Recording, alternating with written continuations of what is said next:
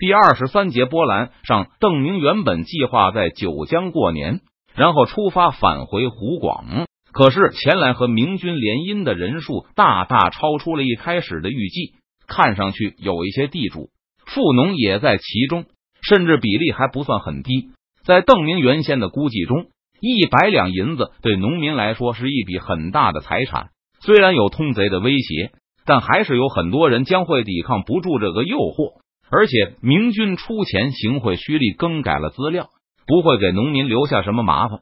明军大概会在江西为一半士兵谈好婚事，其中绝大多数都会是农民家的女儿。江西会因此形成一个明军的岳家集团。在邓明看来，花这么一笔钱对明军也是有好处的，起码这些把姑娘嫁给明军的人不会称呼明军为贼。而且这几十万两银子会有一部分变成明军岳家集团手中的土地，虽然几率不高，但可能会就此产生出一些读书人，对明军扩大影响也有注意。开始的时候，邓明并不认为会有很多富农、小地主冒着通贼的危险来和明军联姻，可事实证明他的这个判断完全不对。最贫穷的那部分农民，虽然前来打听消息的人很多。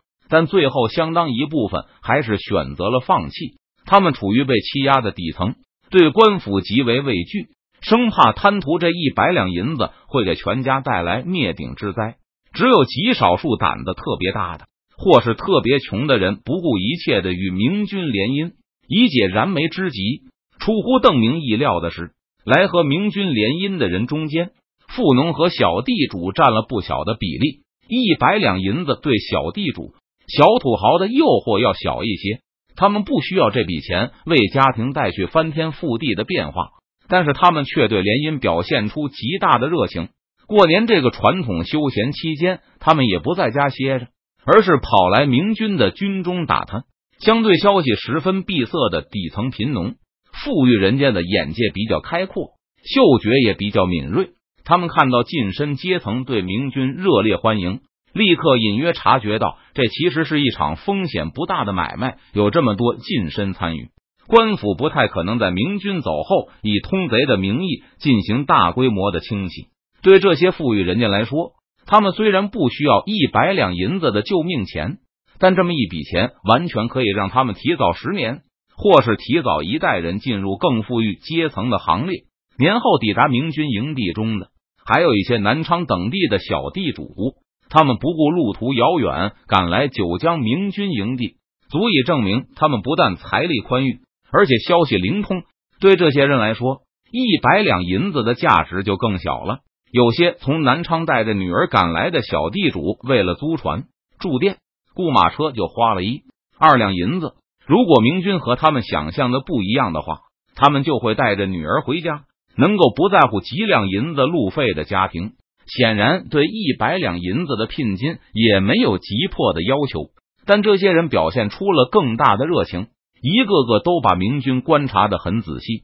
见到明军的军服、姿容后，所有的来访者都尝试与明军联姻，不少人还谈官相庆，为自己没有让女儿缠足而欣慰。对这些人来说，他们的地位还不稳定，也不敢保证女婿一定具有让女儿脱离体力劳动的实力。相比富农，一只脚已经踏入晋身阶层的人，对政治更为敏感，也开始关心全省乃至天下的局面。这些准晋身阶层相信和明军联姻不会导致自己遇到麻烦，他们对胥吏的抵抗能力也更强。最贫苦的百姓指望明军帮他们打通关节，如果在明军走后，胥吏拿他们通贼的把柄进行敲诈勒索，他们几乎没有自卫的能力。被害的家破人亡都不是不可能的。富农阶层的抵抗能力要强很多，他们中的不少人和胥吏有关系，而且还能指望乡老帮忙。而小地主本身就是乡老阶层，胥吏有时还需要他们配合工作，所以不会轻易招惹到他们的头上。这些小地主在近身阶层也有关系，就算明军不帮忙，他们自己都有办法把嫁出去的女儿统统说成是病死了。这些小地主基本上有一些能力，能够挣下一些产业，或是继承长辈传下来的土地，也没有因为不良嗜好而把家业败掉。他们的共同点就是家里还没有出过有功名的读书人。几乎每一个处在这种阶层的家庭，都正在供养一个最聪明的儿子脱离生产去读书。这是从农民阶层上升到晋升阶层的最后一步。越过了这道龙门，一个新的近身家族就诞生了。而如果越不过去，那他们就会继续在原地打转。连续几年的自然灾害，一场痛苦的官司，或是一个无能的继承人，就会把这个家庭重新打回底层。大部分的举人和超过一半的进士、同进士都出自这个阶层。不过，相对于他们庞大的基层人口数量，能够从中脱颖而出，并且再上一个台阶的家族，称得上是凤毛麟角。这些小地主并不急切需要一百两聘金去购买土地，但这笔钱可以让那个寄托着家族希望的儿子继续在省城里学习下去，拜入更好的老师名下。多参加一轮科举考试，一旦成功的跳过龙门，家族未来的几代人的繁荣就都有了保证。这些人对女婿也有一定的要求，不但要求看看未来的女婿，还详细的打听女婿的各种情况，不愿意把女儿随便许配给某个兵痞无赖。幸好川军尽力配合，让这些人非常满意。和任堂谈判的时候，有些人还问起女儿远嫁四川以后。有什么办法可以和娘家保持联系？而贫穷的农民阶层很少有人提出过类似的问题。小地主们只会把女儿嫁给明军，而不会让儿子前去邓明的军中。女儿可以作为一种投资和下注，终究是嫁给了外姓人，也便于掩盖。但是将儿子打发去明军那边，他们没有这个胆量，对明军也没有充足的信心。这些人得到明军的聘金后。普遍拿出来一些给女儿购置嫁妆，多则二十两，少则十两，不让女儿两手空空的上路。这些小地主不让中介的媒婆买卖他们的女儿，所以邓明交给任堂的中介费就省下一些，预算显然花不了。邓明得知这个消息后，就让任堂拿出一部分预算来交给这些小地主，让他们去办一些书院。和豪门不同。大部分这个阶层的人只能凑钱请老师来给子弟们上课，做不到请名师上门辅导。明军赞助他们开办书院是一种姿态，因为邓明不是奎东的闯营众将，他是文都师的代表，他的一举一动会被百姓们认为是南明朝廷的态度。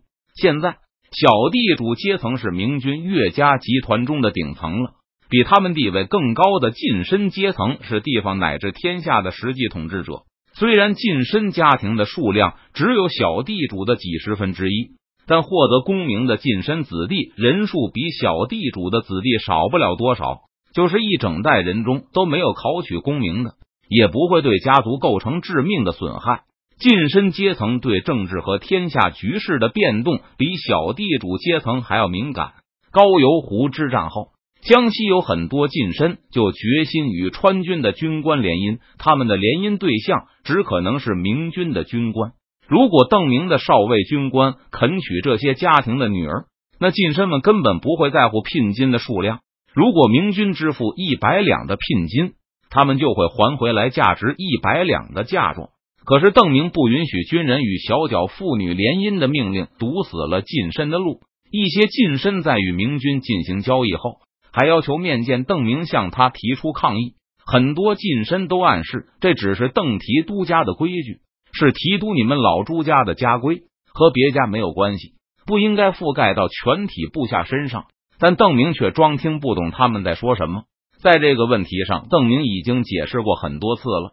无论他如何苦口婆心的说明，别人还是不依不饶。现在，邓明一听到这一类的暗示，就感到全身无力。一点解释的念头都生不出来了。邓明只是强调，明军常常要进行高强度的流动作战，因此不便于携带一批残疾的妇女。而且明军担心上行下效，要是高级将领和军官们带头娶了残疾的妇女，那对下面的士兵也就控制不住了。邓明把路堵得严严实实的，近身们也无可奈何，但他们的胆子比小地主们大得多。马上就有人提出要让儿子，大部分都是庶子，隐姓埋名的到明军那边服役。部分对明军特别有信心的近身，甚至表示愿意让嫡出的小儿子去四川。这些近身家庭的孩子个个都认字，他们平日里的学习条件比小地主的子弟强得多。家庭可以给他们提供用来练习书写的笔墨纸张，往往还请了专门的开蒙老师。和那些在江南投军的正牌秀才一样，邓明表示他没有现成的军中职务安排他们。要是这些士人子弟想参军，就得从头做起。但如果他们不想从底层做起的话，邓明非常欢迎他们去四川的书院教书。如果将来发生了战争，不到最后关头，保证不会将他们征召入伍。